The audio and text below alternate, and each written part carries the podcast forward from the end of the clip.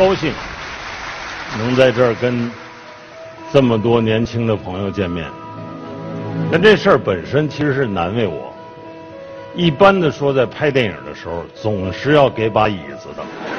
今天看样子是大家坐着，我站着，也好，有利于身体健康。这个见到这么多年轻的朋友，高兴，而且我想到，在电视机前头，也还有很多的年轻的朋友。所以我今天站在这儿，我就想，我不能说大话、空话，更不能说假话。今天想说的，无非是我自己切切实实的一点生活体验。你们若是认为我说了大话、空话、假话，立即制止我。谢谢大家。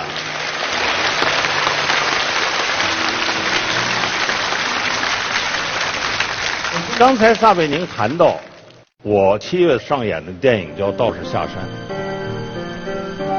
人家问我说是什么启发了你，让你拍这么一个故事？我说，《道士下山》里边王宝强演的这个道士，在寺庙里长大的，对山下的世界一无所知，跟我十六七岁时候一样，一脚踏入红尘，见了各种各样奇怪的人、奇怪的事儿，找不着自己。这个情形，我就想非常像今天的年轻人。今天的年轻人走出校门，和我们当年所遇到的情况其实是一样的。虽然我上过电影学院，算是大学本科，但我自己一直自嘲说我的真正文化水平不过是初中一年级而已，跟你们是不能比的。我先说说我自己。我是出生长大在北京的，在家里算是一个知识分子家庭吧。我父亲也是一个电影导演。那个时候北京没有雾霾，啊，说晒蓝天，不用你晒，天天都是蓝天，阳光灿烂。所以对我而言，童年的回忆特别明媚。可是突然之间。我才上了北京四中没多长时间，一年，就有一个事儿发生了，那就是文化大革命。这文化大革命一下子把所有人的生活都改变了，包括我本人在内。我十六七岁就去了云南，当了知青。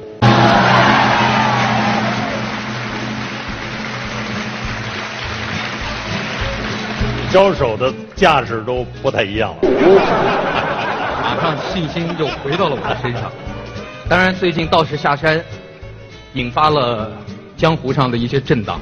嗯，但是您有足够的信心，能够用这部作品和现在的年轻人对话吗？呃，是这样的，因为我自己的孩子比在座的这些年轻人还要更小一点。现在他们肯定已经看过了。嗯。样片了吧？看过，喜欢吗？问题在于，我说他们喜欢，公信力不够啊。最好把他们也请来，但是今天他们肯定不在这儿。啊，在这你也给送走了，现在。呃，不是，赶紧 赶紧送走，快。主要原因不是这个，是因为如果我的孩子出现在这儿的话，呃，真的会引起尖叫的，太帅了。这脸都碎成这样，对，那个他十五岁，身高一公尺八十八。不说身高了，好吧，都。好了，我我我也不问您的儿子喜不喜欢这个电影了，这这事儿咱们就翻过去了。对，翻过去了，翻篇了。但我我我问您，您有把握跟现场的这些九零后沟通吗？他们正是我今天想对话的那一代人。所以接下来。我们说说看，对，我们把这个讲台交给陈凯歌导演，有请凯歌导演开讲。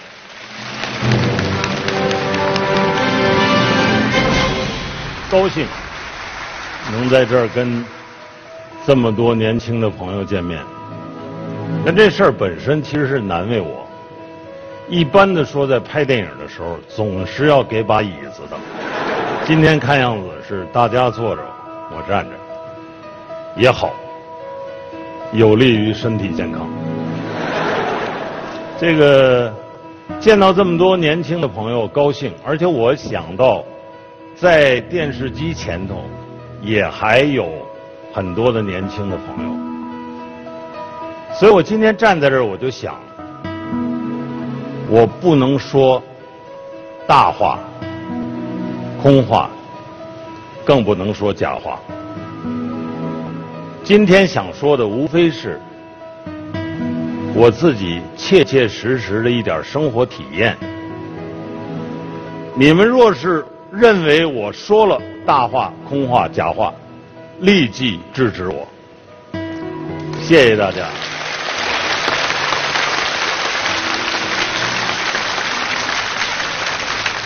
刚才撒贝宁谈到我七月上演的电影叫《道士下山》，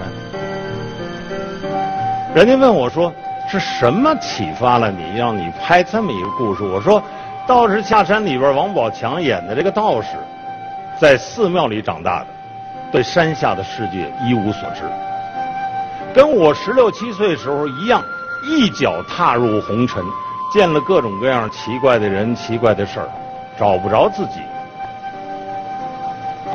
这个情形，我就想非常像今天的年轻人。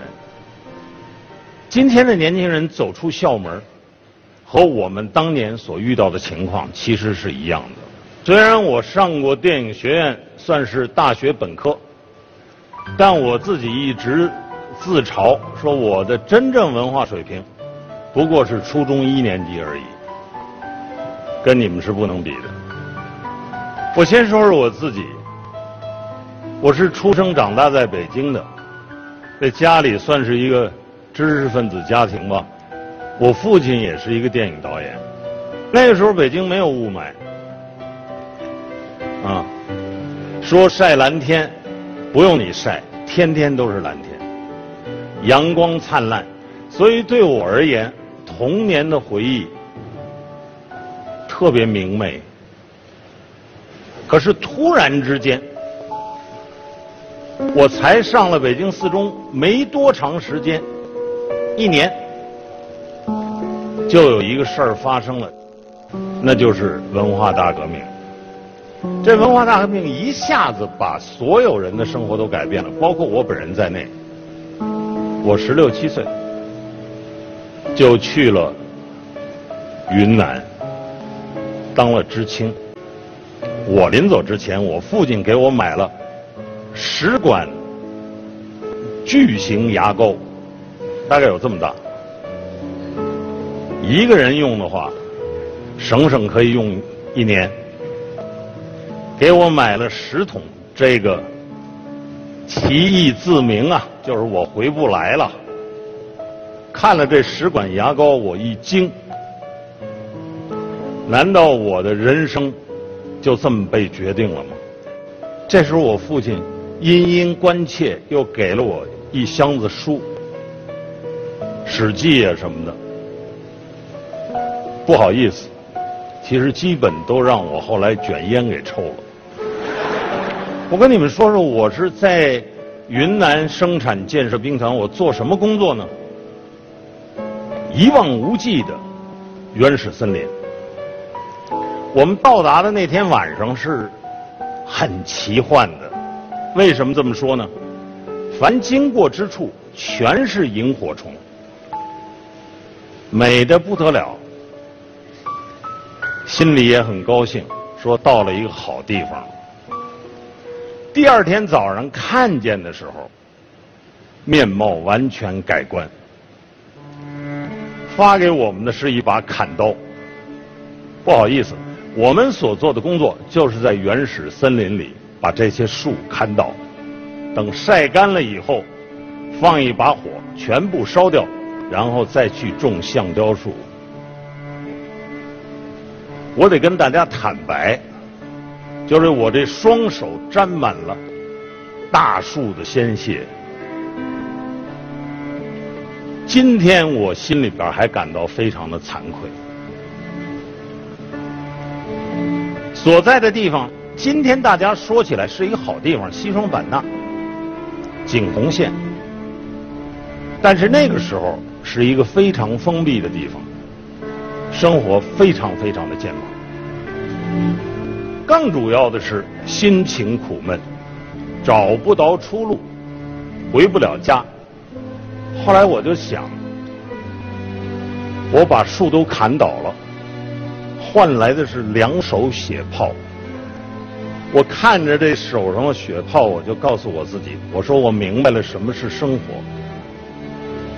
生活原来是用鲜花做了补丁，补好了的一件破衣服。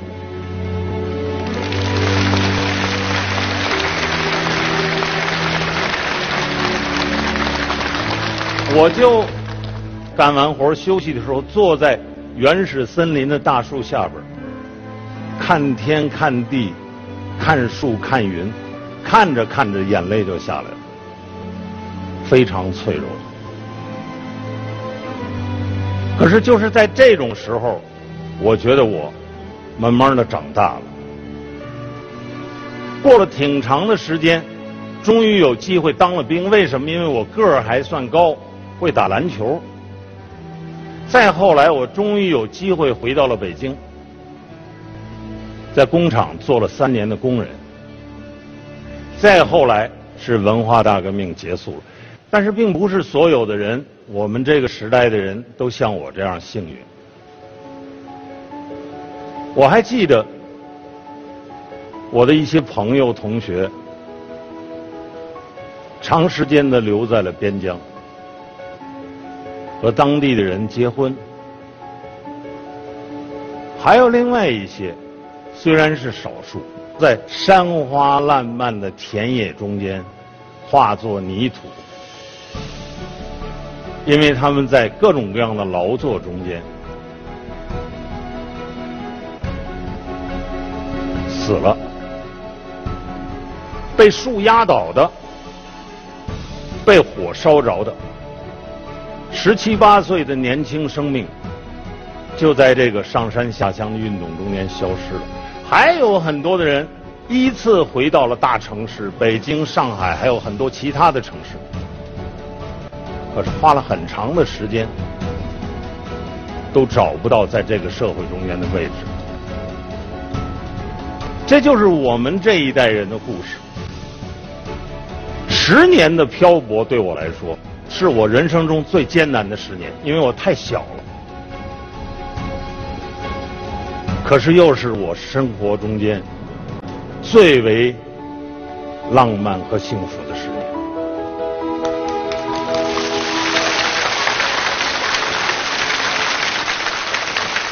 为什么这么说呢？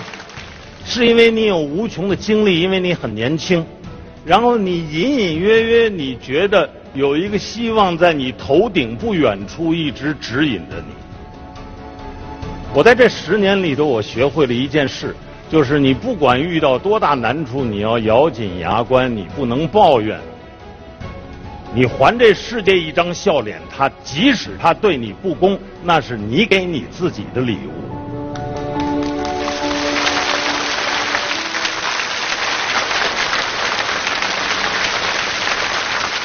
微笑，学会笑，可能可以改变你的命运。我给大家举个小例子。我考电影学院的时候，初试被淘汰了。为什么呢？因为有一位教授问了我一个问题，说：“陈凯歌，我问你一个问题，什么是电影的节奏？”这是一个。要做很多年学问才能回答的理论问题，我很少年气盛，于是我就开始滔滔不绝。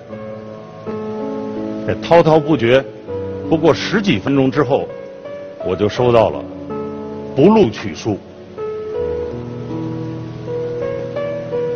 是因为后来增加了招生的名额，我才有机会进入复试。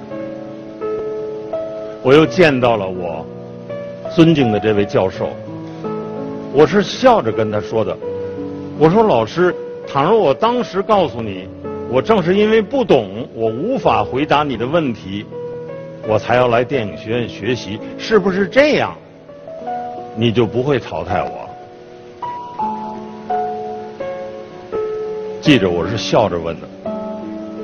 老师看着我也笑了，我才有机会复试，考上了北京电影学院的导演系。我记得是三千多人争夺二十八个位置，我很荣幸，我是其中的胜出者。这时候我相信，你在那个很困难的时候所培育和磨练出来的微笑的能力，可以改变你的命运。在座，我确实看到在座的所有的人都很年轻。实际上，八零后、九零后是中国社会一个非常特殊的群体，因为计划生育，你们应该绝大多数人都是独生子女。独生子女在中国传统文化抚育之下的家庭观里是至高无上的。你们得到大大的恩宠，但同时你们又在英式教育的这个压力之下，要去面对极其激烈的竞争。我都感觉到，你们中间的很多人可能都没机会好好享受你们的童年，开灯关灯之间。都是在做功课，不像我们小时候知道什么叫上房揭瓦，怎么爬树，怎么打架。在中国发生巨大改变的年代里头，你们可能面对的所有的东西，都是物化的、现实的、实际的，所以我就觉得。也许你们是难以浪漫的一代，我特别希望咱们聊聊，能够使你们更加相信自己。我刚才提到这个《道士下山》这电影，这王宝强演的道士，孤儿，从小在道观里长大。一脚踏进红尘，遇到的第一个问题就是物质问题，没饭吃。等有饭吃了以后，这问题来了，就是他看到的这个世界和他想象的世界不是同一个事儿。究竟应该去适应这个世界呢，还是去对抗这个世界？没人能告诉他，所有的事情都得靠你们自己。靠你们自己去实践和领悟，像这个小道士一样，最终学会了八个字，叫不嗔不恨，不离不弃。不离不弃什么呢？就是不离不弃你们自己，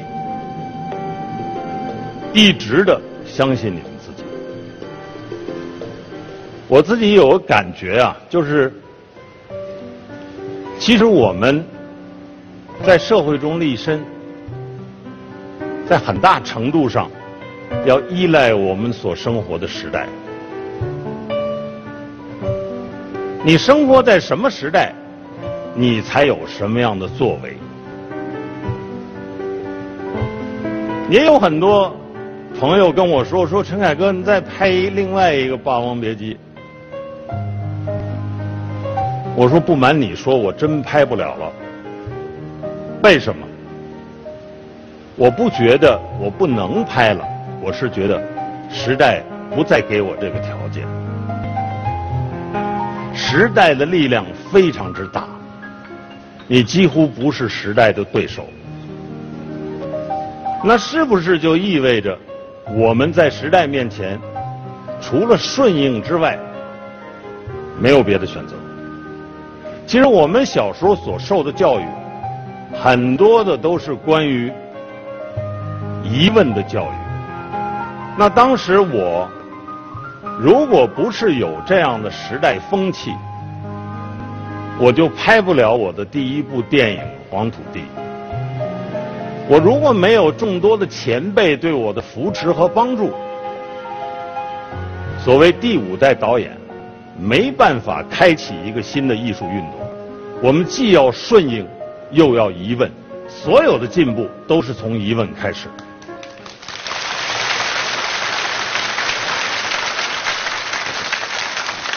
我是这样一个人，我希望我每一部电影我都能够当成第一部电影来拍，谦虚谨慎，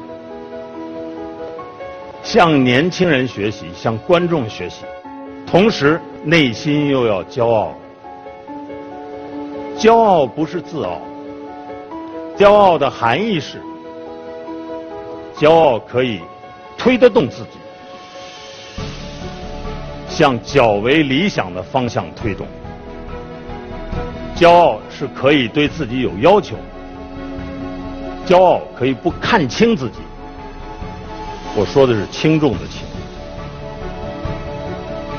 鲁迅说的，他说：“一国有骄傲的国民，真是一国的幸福。”我拿这句话。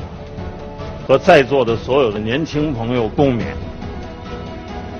做一个骄傲的人，做骄傲的事情。谢谢大家。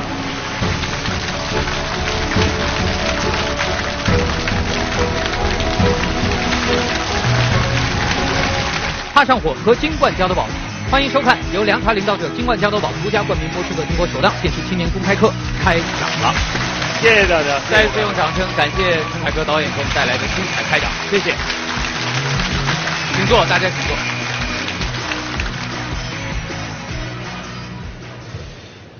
我觉得像凯歌导演这样的艺术家啊，就他对事物的描述都特别有画面感。尤其我听到那一段的时候，别说您了，我当时都觉得突然鼻子一酸。就您说到在年轻的时候、知青的时候插队。有时候经常坐在那儿看着蓝天白云，眼泪就下来了，找安慰呗。其实那时候还是孤独，呃，在那样的环境，因为年龄太小，所以又离家那么远，生活又那么艰苦，自己挺委屈。所以看着蓝天白云，就是这个手上疼的，晚上睡不着觉，就全破，全是斑斑血迹。这个林子，树林子。因为它是微风吹过的时候啊，你感觉有音乐的感觉，叫天籁。那这时候你就会有产生一种感觉，就是说，哎，有某种问题来了，就是他看到的这个世界和他想象的世界不是同一个事儿。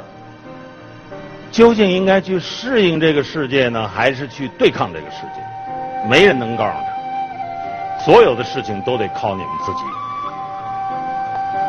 靠你们自己去实践和领悟，像这个小道士一样，最终学会了八个字，叫不嗔不恨，不离不弃。不离不弃什么呢？就是不离不弃你们自己，一直的相信你们自己。我自己有个感觉啊，就是其实我们。在社会中立身，在很大程度上要依赖我们所生活的时代。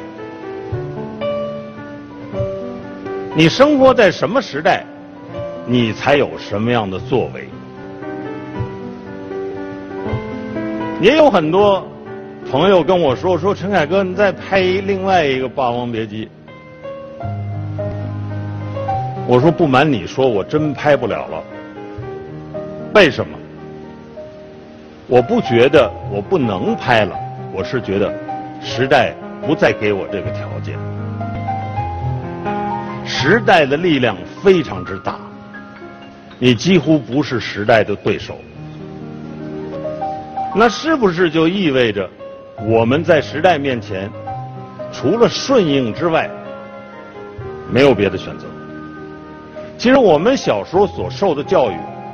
很多的都是关于疑问的教育。那当时我，如果不是有这样的时代风气，我就拍不了我的第一部电影《黄土地》。我如果没有众多的前辈对我的扶持和帮助，所谓第五代导演，没办法开启一个新的艺术运动。我们既要顺应，又要疑问。所有的进步都是从疑问开始。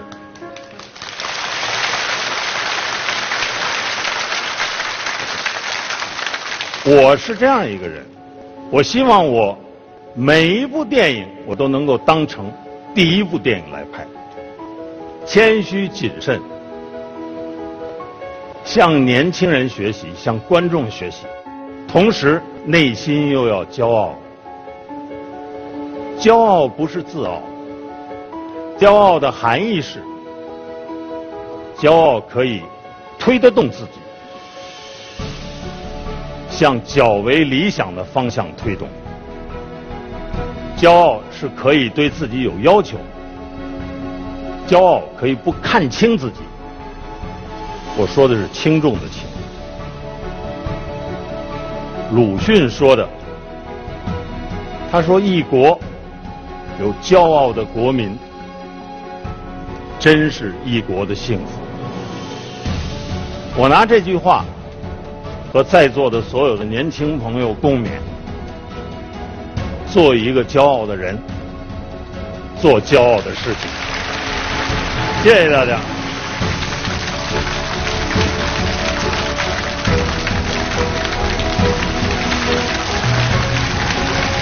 踏上火和金冠加多宝，欢迎收看由凉茶领导者金冠加多宝独家冠名播出的中国首档电视青年公开课开讲了。谢谢大家，再次用掌声感谢陈凯歌导演给我们带来的精彩开讲，谢谢。请坐，大家请坐。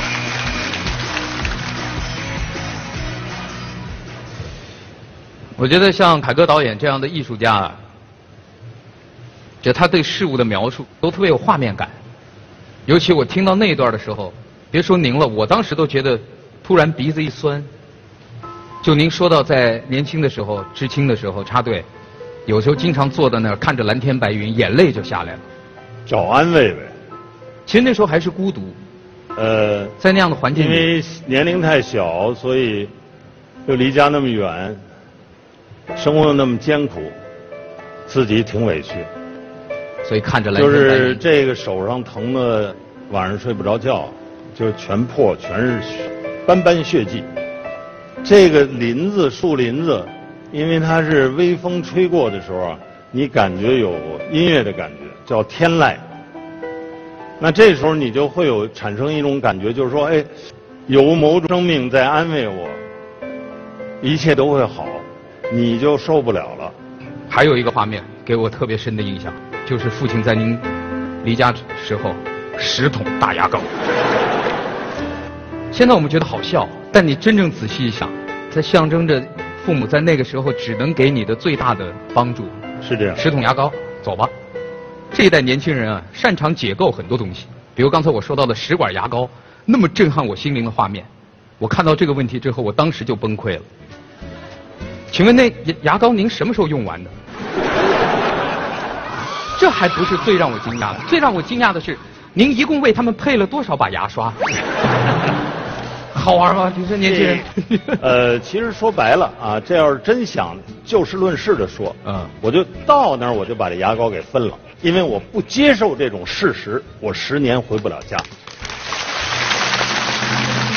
说您曾经说过，当你自以为对这个世界很重要的时候，这个世界才刚刚准备原谅你的幼稚。这句话说的特别好。这位观众说。您能说一件您最幼稚的事儿，让我们开心一下吗？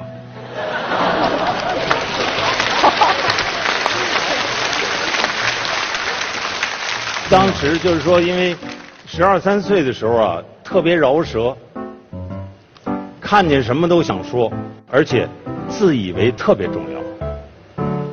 啊，这个呃，义正辞严的跟大人去辩论关于一件事情的正确与否。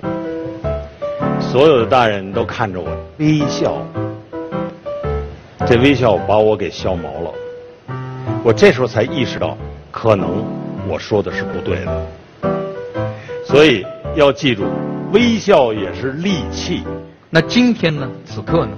与那个年纪相比，您对这个世界的重要性增加了吗？如果在我面前站着一个我当时那样年龄的小孩子，我决定不对他微笑。刚才我肯定了微笑的正面功能，嗯，但是我也要说，微笑也可能伤害一个孩子的自尊心的。听完了凯歌导演的回答以后，我们的感受就是，那我们到底应该怎么做呢？呃，一定要跟他说。你不对，我对，然后听他说，是我对，你不对，你最好还是跟他争论。还有第三个问题，我本来想问，后来我想了半天，我怕您的底线承受不了这个问题。别吓我，我没那么容易被吓着。好，既然您这么说，就年轻人现在有一句话特别流行，就他问答，他问答，叫不作死就不会死。他问他说：“您觉得您的电影离不作死就不会死还有多远？” 拍电影这事儿啊，还是得有点作死的精神。光想着不会死倒是没死，对，但是一点都不作就没劲了，是吧？唐博士学什么的？电影学博士。凯歌导演的作品你熟悉吗？我熟啊，我们拉片子都总是拉凯歌导演的作品。如果让你用三个词评价你眼中的凯歌导演，你会给哪三个词？嗯，精英，还有。呃，不是。千万别说精英，我还以为您以为第二个词是肉麻。不不不，不是。您接的也太我我不我不我不敢承认。没事，先听他说完。嗯，曾经曾经，我觉得您的作品相当的精英，因为您背景嘛。是引领的，带有对引领性的精英。第二个，我觉得是呃很注重形式感。嗯。尤其是因为说实话，导演我真的很喜欢您早期的作品。嗯，不好意思。没关系。形式感。还有就是我觉得您很诗意。诗意。嗯。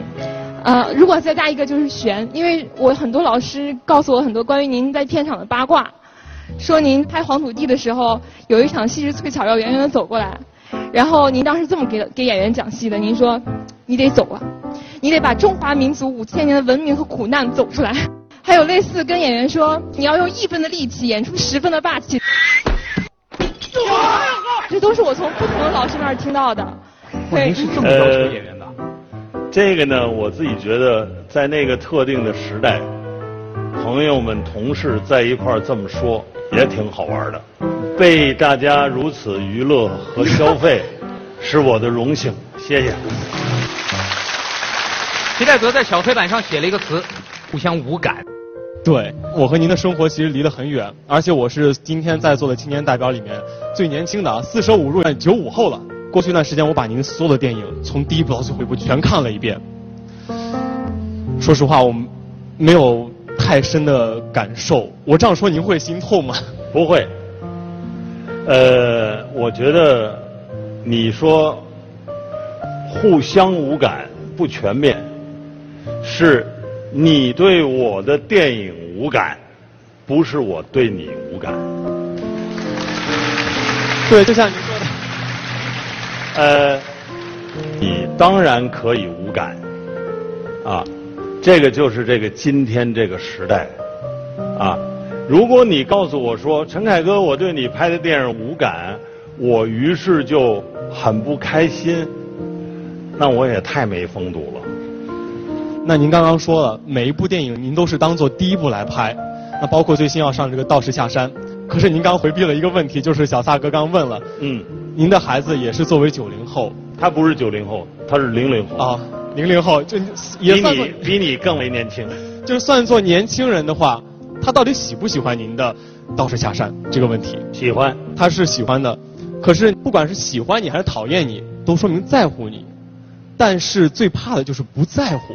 嗯，所以说我今天来之前，我专门找了一批和我同龄的九零后的人。我想谈一下，就是问了一下他们对您的看法。中国导演也就这一波年轻，我徐峥还蛮喜欢的，徐克。李玉还可以。周星驰算吗？王小帅吧。宁浩吧。姜文吧。赵薇吧。冯小刚吧。冯小刚。冯小刚。喜欢陈凯歌，大气。最喜欢的。为什么？贾樟柯。你们知道陈凯歌导演吗？陈凯歌是谁？陈凯歌导演，那个他的妻子陈红是我父亲很喜欢的一个一个一个一个演员。尽尽可能还原历史，做事很认真，这一点就比很多导演要强很多。这样。他其实原来其实算是神台上的导演之一，但是他勇于尝试。看完陈凯歌的《无极》之后，觉得他的三维做的实在太烂了，然后我就想要那什么振兴中国的 CG 业吧。哦，我 CG 做的很好，陈凯歌导演，你以后有片子就找我啊。最期待他拍什么样的片子？拍点我能看的看的片子，就什么复仇者啊，像拍这种之类的。你搞笑。拍一些动漫。真人版的电影，类似于《海贼王》这种，火影啊。我希望他能像顾长卫一样，因为微爱拍的就是你像顾长卫这个年纪导演，拍出一部非常贴近现在年轻人风格的电影。我好像说错什么了，突然下雨了。哈哈哈哈。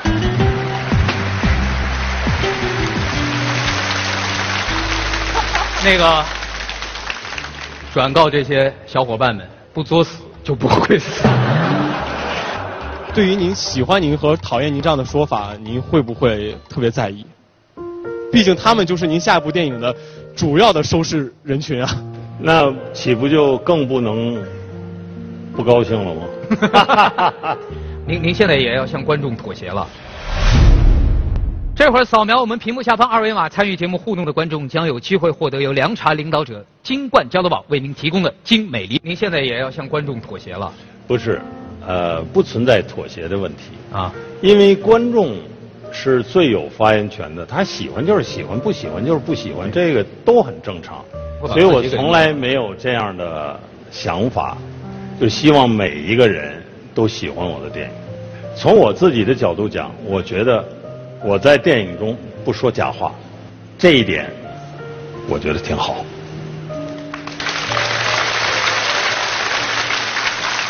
另外，导演，我还想接着刚才那位师弟的话问题，接着问您一下。有人说啊，这个艺术是来源于苦难。就刚才您刚才演讲里面也说了，您经历的文革，经历那个时代，然后那个那个那种艺术才会有深度。但很多人说，现在的孩子是做不出来有真正有深度的艺术的，因为我们生活的太平顺，我们都是碎片化的信息。您认可吗？您觉得这个时代有没有什么年轻人的艺术？您是觉得还不错的，看得上眼的？这么跟你说吧。我有一朋友是一诗人，这个文革的中间，他妹妹就遇到了灾难，就去世了。说到文革的时候，我这个朋友说：“你们不要跟我说，你们从文革中得到了东西多少东西，多少领悟，多少经验。你们最好把我妹妹还给我。”那意思是什么呢？就是实际上。每一个时代都有自己的不同之处，没有哪个时代更好一点啊！你问我，我会不会看得上今天的年轻人拍的东西？我不会简单的说我无感，我一定会去认真的去看，说这里边有什么东西是能够打动我。创新的希望就在。在座的各位身上。刚才听那个陈导讲过那个他那个电影《道士下山》，您在半山腰上站了很多年，不上不下。如果给您一个决定的话，您是上山呢，还是下山？那我就在那儿待着。对，前提他为什么不上不下了？其实你说的比较客气，你实际上的意思是说你也上不去了，你也下不来了。怎么办呢？那我觉得那就在那儿待着吧。过去我们都说从哪跌倒从哪爬起来，现在是从哪跌倒在哪躺会儿。可是您刚刚说说到一个细节，就是您说对待这个时代是要顺应和疑问。你看顺应和疑问，我觉得是一个矛盾的词啊。我举个例子来说，您看姜文导演现场，他其实拍电影对在我们的眼里，我觉得看起来是。从来不看我们喜不喜欢，你爱喜欢不喜欢，我就拍它。结果反而这样，会有很多人会去看的电影。您再看，就比如说于正、郭敬明，很多人不喜欢，或者很多在负面批评的，但是他就知道说，嗨，我作品就拍给这群人看，我知道他们一定会买我的账，甭跟我谈理想，甭跟我谈感情。抢票房。对，所以说他们都是明白自己是要做什么，他们是要顺应，或者是说是要疑问，所以说他们一直走得很顺，我觉得。但是我觉得您相反，如果您不这么一直这么矛盾着，您就一条道走到黑，就坚持您的一个想法，比如说抛弃我们这一群年轻人的想法，就拍我想拍的那种电影，这样的话会不会更简单一些，或是没那么累一些？呃，其实拍电影的快乐也包含着累。如果不累，去拍一部电影，我还告诉你我不拍了。你在电影中间所得到的东西，啊，可能比你给予这部电影的更多。这是一种生活方式。作为一个电影工作者，他是需要有一些专业素养。的。对，他不应该是一个门槛很低的行业，这就是我的看法。所以我能这样理解吗？就是说，您还是要继续的顺应这个时代。当一个社会有精神方面开放的需求的时候，那个艺术作品就出来了。但是当整个社会转向物质的时候，艺术家被商人所取代，就是必然的事儿。我们今天实际上就生活在这样一个时代，是一个物质至上的时代。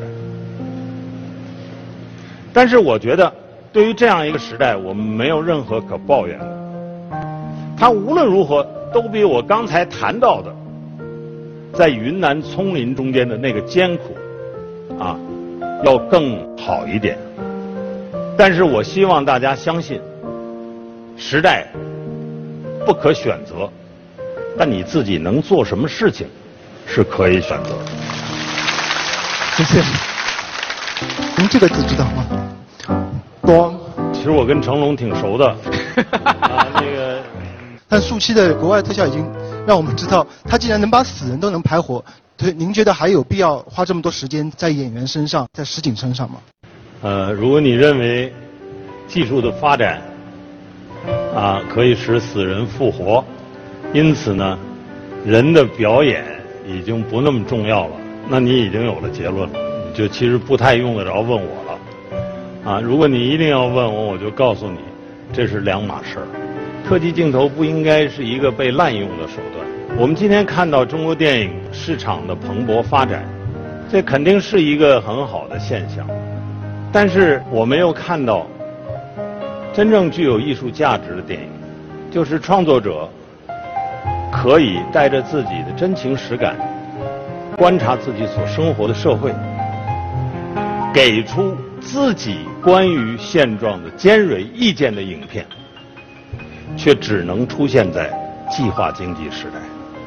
这不是哪一个人的过错或哪一个人的成绩，你只能说时不我与。那么我们知道，九十年代以及八十年代的后半期，的确是中国电影在质量上的鼎盛时代。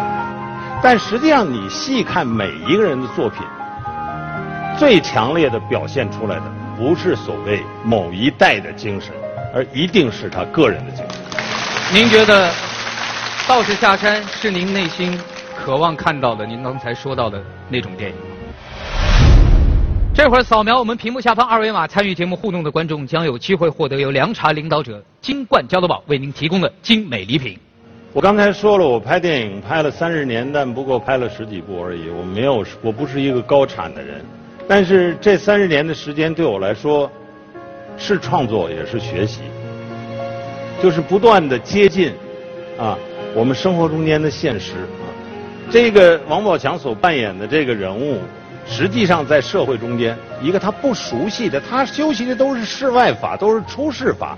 突然到了你要学习世间法，到这个世界，你想的东西和你见到的东西根本不一样，比你想象的肮脏龌龊的多的时候，你怎么反应？你是坚持你原来想到的、学到的那些？还是去跟你所不喜欢的东西妥协，所以我刚才说，怎么解决？谁能告诉他？没有人能告诉他，只有他自己。觉得道士下山是一部有这方面价值的影片。当然，它也有很很高的娱乐性。像您刚才有一个事情真的很震撼我，就是在别人质疑你或者不认同你的时候，学会先微笑，用微笑的力量，然后再去反省自己。